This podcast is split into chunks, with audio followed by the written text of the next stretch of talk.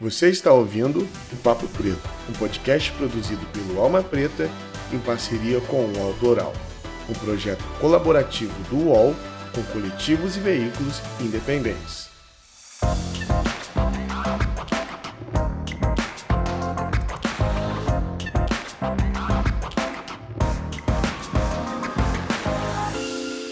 Salve, salve galera! Muito bom dia, boa tarde ou boa noite.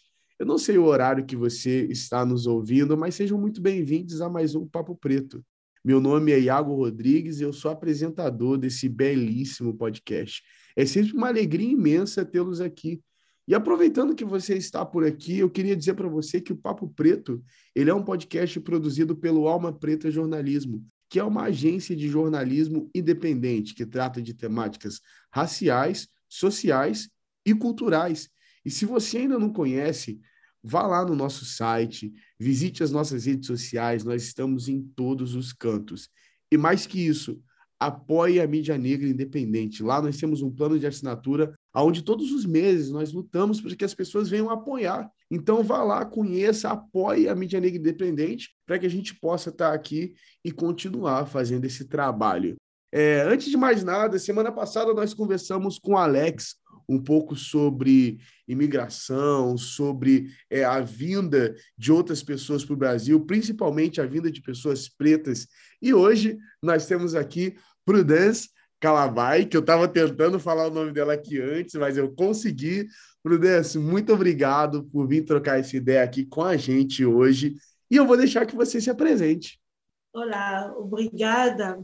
Eu me chamo Prudence Calambai Libonza, mas eu sou mais conhecido como Prudence Calambai. Não tem problema. Libonza significa oferta. Calambai é o nome, família, nome do meu pai.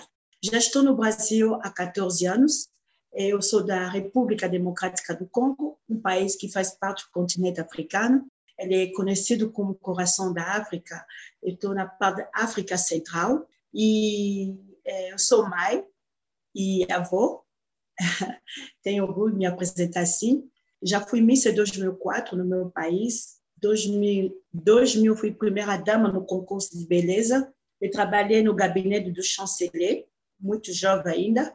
E um, aqui no Brasil, eu sou artista, ativista de direitos humanos e eu faço parte da comissão do Conselho Estadual, CONDEP. A gente luta contra a xenofobia, desculpa, a xenofobia, xenofobia e o racismo eu sou também um membro dentro da liderança da ONG CEMIR, Centro da Mulheres Imigrantes e Refugiadas, e como artista eu, fiz muito, eu faço muito trabalho artístico, eu levo a, a bandeira do meu país, é, precisamente da, da, do continente africano, através das minhas atividades culturais. E como atriz também eu tive a oportunidade de poder estar na abertura da novela Órfãos da Terra em 2019, 19, é, eu fiz um, um mini um, filme, uh, série televisée, esqueci o nome, documentário, assim, que eu ganhei o melhor personagem, o melhor filme, uh, no Panamá. E eu fiz um clipe com a cantora Isa, Let's Be The One, junto com o rapper norte-americano Major. Enfim, eu fiz esse ano uma participação numa série que vai estrear em setembro, a TV Cultura, 200 anos atrás. Então, eu tenho muitas coisas que estou fazendo, graças a Deus, até aqui. Vai levar nosso tempo. ótimo, ótimo. Parabéns pelo trabalho. E Obrigada. semana passada a gente conversou com o Alex, que também é uma das pessoas que luta pelo direito migratório no Brasil. A gente sabe que é uma travessia difícil. Eu queria que você conversasse um pouco sobre isso com a gente. Você que está tão envolvida é, nessa questão da migração, eu queria que você contasse é, o que é, quais foram os seus desafios é, em sair de lá para vir para cá e quais os desafios que você encontrou aqui no Brasil. Enfim, é, o, de, o, desafio é muito grande porque a imagem, a imagem que eu tive do país, Brasil que me acolheu, era outra. Porque quando eu saí do Congo, eu não saí pegando a mala, tipo, pegando avião, como muita gente faz. A minha situação de sair foi outra, porque eu fugi problema política. Como eu falei, me apresentei agora há pouco, eu trabalhei no gabinete do chanceler, teve um conflito lá interno e deu que não fui eu só, mas teve muita gente que tentaram é, fugir. Também eu consegui. Eu fiz um caminho atravessando o Congo pela Angola, Angola. É, eu fiz uh, nas fronteiras angolanas para entrar até capital. Eu fiz um caminho muito perigoso. Entrei no mato, essas coisas muito perigosas, junto com minha menina, separadamente. Depois eu me encontrei com ela. Só que quando eu cheguei em capital, o que, que me fez apaixonar pelo Brasil foi assistir nas telenovelas da Globo, novela brasileira. Me apaixonei, eu queria vir para cá. Foi a, a alma gêmea, o Cobas Gagá do Lázaro Ramos, que me fez é, me apaixonar. Ele fez papel do Foguinho. Aí eu vim para cá. Vindo para cá, a imagem que eu tinha era, outra. E eu, se você repara, tem ainda aquela dificuldade de pronunciação das palavras, mesmo 14 anos no Brasil, uma língua que eu aprendi, eu aprendi, eu aprendi todos os dias essa língua portuguesa, porque o meu país fala francês, mas outros idiomas. E aí eh, foi a primeira barreira, foi a língua, para poder aprender a língua portuguesa, me adaptar com a cultura. Aí tudo que eu via nas novelas, tudo que eu imaginava, era totalmente diferente. Quando eu cheguei, cheguei no Rio. No Rio eu morei sete anos. É, a, primeira, coisa foi a, o preconceito, xenofobia. Naquele período eu não sabia que essas palavras existiam. Eu aprendi essa palavra no meio da luta que eu entrei. Eu estava grávida. Eu andava de roupa africana tudo coberta, porque na minha cultura, mulher grávida, ela se cobre, ela protege o bebê. Isso aqui vem da nossa é, nossa infância. E aí, é, eu não sabia essas palavras, é, xenofobia, preconceito, não, tinha noção disso. Para você ver a população no Rio, a maioria são negros. Mas, mesmo assim, que eu sofri algumas coisas que nunca imaginava. O fato de se vestir assim, tipo, algumas pessoas me achavam, uau, como que estou cobrindo a barriga? Outra, eu não pronunciava bem as, é, é, as palavras eu não colocava bem o pronome, tipo ele ela, chamava homem de ela, ele, era muito confuso para mim memorizar, entender bem a língua portuguesa, né? eu me forcei muito, e o fato, é, como Angola é, imita muito a cultura brasileira, como na minha cabeça eu pensava que é, tudo é da Angola, a língua portuguesa, igual aqui. Só depois, ao a, a conhecer as coisas, comecei a entender que são diferente, né, as palavras, só que Angola mistura um pouco com a língua deles, é, um, idioma do, de Angola. Eu fui na feira uma vez, eu pedi pimenta, mas em vez de falar pimenta, eu falei, é, eu queria jingo, é, que esqueci o nome, o nome da pimenta lá na, na, na Angola. E as pessoas não entendiam. Eu repeti várias vezes mas só que, em vez das pessoas entenderem que eu sou uma estrangeira e não sabia pronunciar, ou poderia me explicar o que que eu dizer para mim que não não estava entendendo, mas me deixar repetir todas as vezes é, a palavra e fizeram uma um monte de de círculo, eu no meio, repetindo toda hora a palavra, e as pessoas estavam rindo de mim. E eu saí na feira sem comprar pimenta. Até fiz até sinal assim na língua, né? É, para mostrar que eu queria uma coisa que pica. Eu não sabia como explicar. Então, bem depois das coisas que eu passei, com minha experiência própria de vida, comecei a falar sobre a diferença, sobre a luta, sobre a nossa presença aqui, como que nós, pessoas africanos, que passamos, vivemos uma situação que me deixa até meio triste. Imagina, eu sou mãe, sou mãe, mulher é, africana com estatuto de refúgio, mulher preta. Sabe quantos pesos que eu levo, carrego? Então, tudo isso eu tento mostrar para as pessoas que, é, apesar disso, somos gente como todo mundo. Então, felizmente, a imagem que eu tinha antes não era aquilo. Eu pensava que eu ia chegar tudo, sabe? Na cabeça a gente só pensa assim, tá tudo. É tipo paixão pela primeira vista, quando um homem ou mulher se apaixona, você só vê o brilho, os olhos, nunca imaginava que você por um dia você pode brigar, entendeu? Pode discutir, mas você só vê a beleza, você quer aquela pessoa que você ama tanto do seu lado. Isso que foi. Eu queria tanto estar aqui Mas ao longo da é, vivendo aqui, eu comecei a perceber uma diferença. Mesmo assim, eu gosto daqui porque aqui é minha segunda casa. Imagino que foi bem difícil. É... Eu converso, tenho bastante amigos que vieram de fora e eles tinham essa imagem do Brasil maravilhoso que se vende na televisão, mas chegando Sim. aqui é um Brasil totalmente diferente. Mas que bom que você está conseguindo se adaptar e as coisas têm Sim. dado certo. E, Prudência, eu queria que você conversasse com a gente um pouco de quais os problemas que você é, via na República Democrática do Congo quando você saiu de lá e hoje como estão as coisas lá hoje comparando dando uma linha assim comparativa? Então é, como eu não vivo mais lá faz tempo se eu calcular 14 anos no Brasil mais dois anos pouco não sei três em Angola já faz anos né? Mas é, ouvindo pelo pelas informações as pessoas falando é, não está tendo mudança 100%. Sim, mudou o líder político, mudou o presidente, claro, mas é, nada mudou muito. Porque já a parte leste, quando a gente fala do Congo, não estou aqui para defamar meu país, mas eu tenho que falar uma coisa: a gente quer paz. Na parte leste tem mulheres, lá para Bukavu, por aí, Goma, é, onde tem concentração do minério do, da riqueza da República Democrática do Congo está muito afetado pela guerra que o miliciano está tomando posse, né?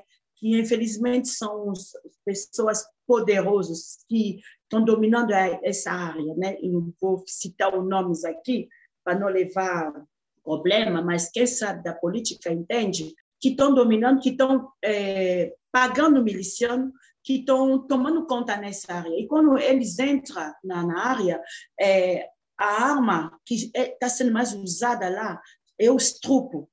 Quem está passando muito essa situação são mulheres estão sendo estrupadas. Talvez não só estupro sexual, mas é uma forma de poder é, é, diminuir, devalorizar a parte é, vaginal da mulher, entendeu? E crianças, algumas faz trabalho é, é, que hoje aqui é o trabalho, trabalho infantil é crime, mas lá tem crianças que, que, que, tão, que estão fazendo, são usados como mão de obra, que sem proteção, nada, são obrigados a mexer, a entrar no buraco para poder cavar, não sei. E quando eles morrem, morrem lá, entende? Tudo isso por causa do nosso minério, que é o coltão, que você, você e eu estamos aqui usando, que é o telefone, smartphone, tablet, é, bateria do tele, de, de, carro, televisão, entende? e muito bom essa, é, essa, essa tecnologia. Mas se, por exemplo, eles usavam isso, pegava isso de uma maneira positiva, pagar o imposto para contribuir na economia do país, no crescimento da República Democrática do Congo, aí sim tudo bem, mas de uma forma ilegal e usando o ser humano para poder é, roubar nossas riquezas, então esse lado é muito ruim. Então, isso mais de 20 anos que a gente, todo congolês, que se sente congolês, que está fora do país, sempre bate martela, tecla nisso para poder mostrar no mundo aí o que está existindo nessa parte de leste. Então, eu vejo até agora não teve uma diferença dessa parte, mas o capital está indo, as pessoas estão vivendo é, legalmente muito bem, mas essa parte leste, essa guerra, esse conflito do Congo, que até hoje é uma guerra sem fim, infelizmente, que dá muita dor no coração. Aliás, dia 30 de junho foi a independência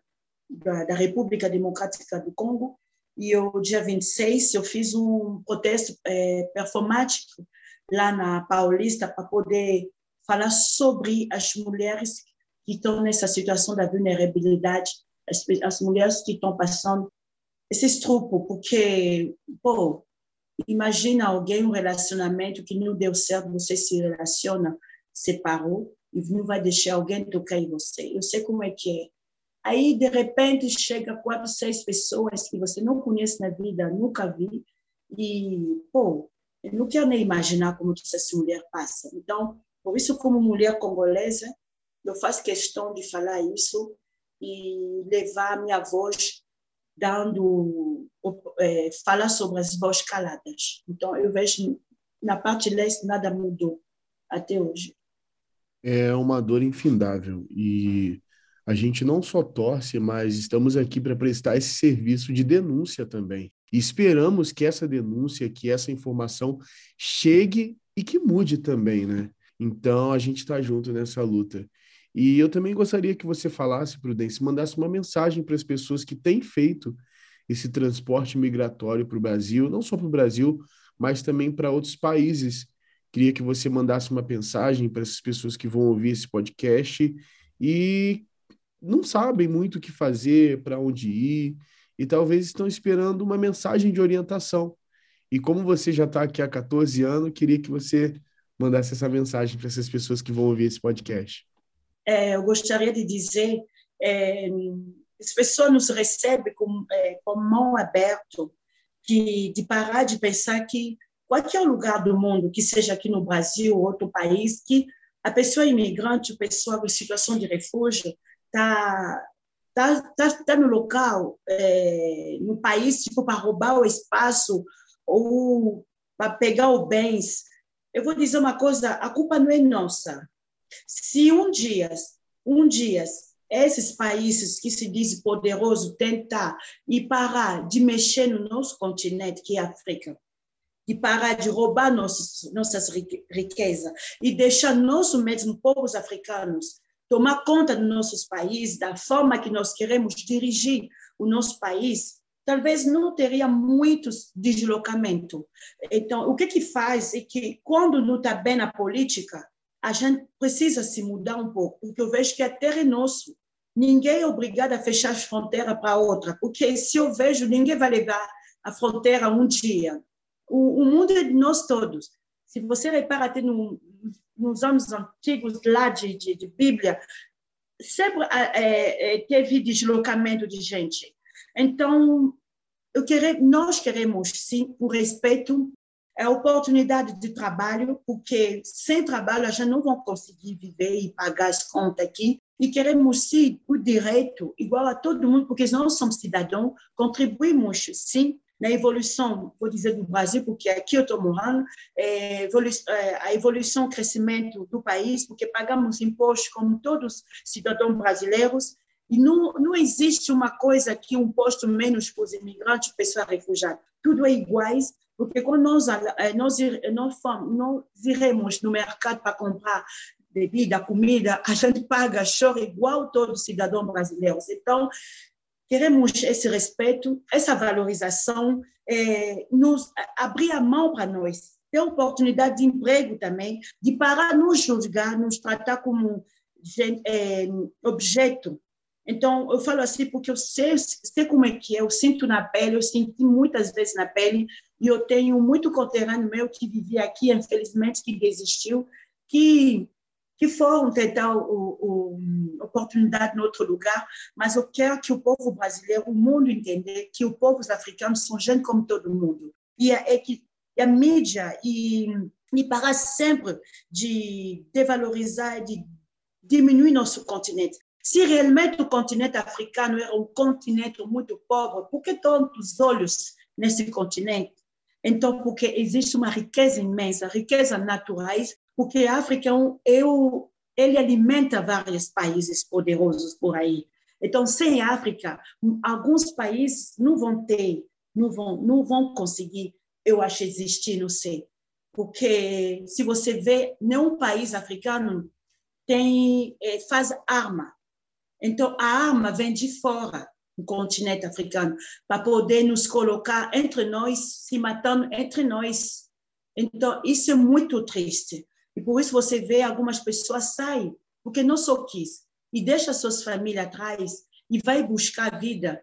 Dói muito deixar seu pai, sua mãe, sua família, ou talvez deixar sua esposa, os seus filhos, para poder ir num outro lugar e começar a vida. E chega em outro lugar, você enfrenta mais é, barreira, enfrenta mais coisas. Então, o que, que eu vou dizer? Nós somos gente como todo mundo, de parar de nos tratar como objeto, nós temos sangue como todo mundo, somos humanos e vamos lutar pelo esse, esse racismo, o racismo estrutural também, dando oportunidade aos povos africanos no espaço. Saímos talvez sem mala, mas a gente sai sempre com nossa cabeça. A maioria da gente somos formados, temos é, essa oportunidade de, é, de poder falar vários idiomas Então, dando oportunidade às pessoas africanas, ou pessoas imigrantes, refugiadas, para poder viver em paz, sem discriminação, sem tratar a pessoa de sua cor, não sei, muito triste. Mas mais amor, mais paz. Essa é a mensagem. E que essa mensagem chegue a todos e que haja essa compreensão mesmo. Prudência, a gente está chegando no final do programa e eu queria agradecer muito a sua participação. É uma alegria ter você aqui e poder é, te dar esse lugar de fala. E eu já estendo que para o nosso convite, hoje eu estou aqui na nossa sede, a gente está finalizando aqui as obras e tal, ainda falta um pouquinho, um pouquinho, mas acho que dois meses a gente já inicia nosso programa em vídeo e já queria estender o convite para você estar tá aqui gravando com a gente mais um programa.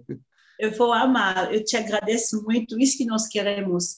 E ainda, é, eu estou muito feliz de poder participar nesse papo de nós preto, muito bonito, eu amo.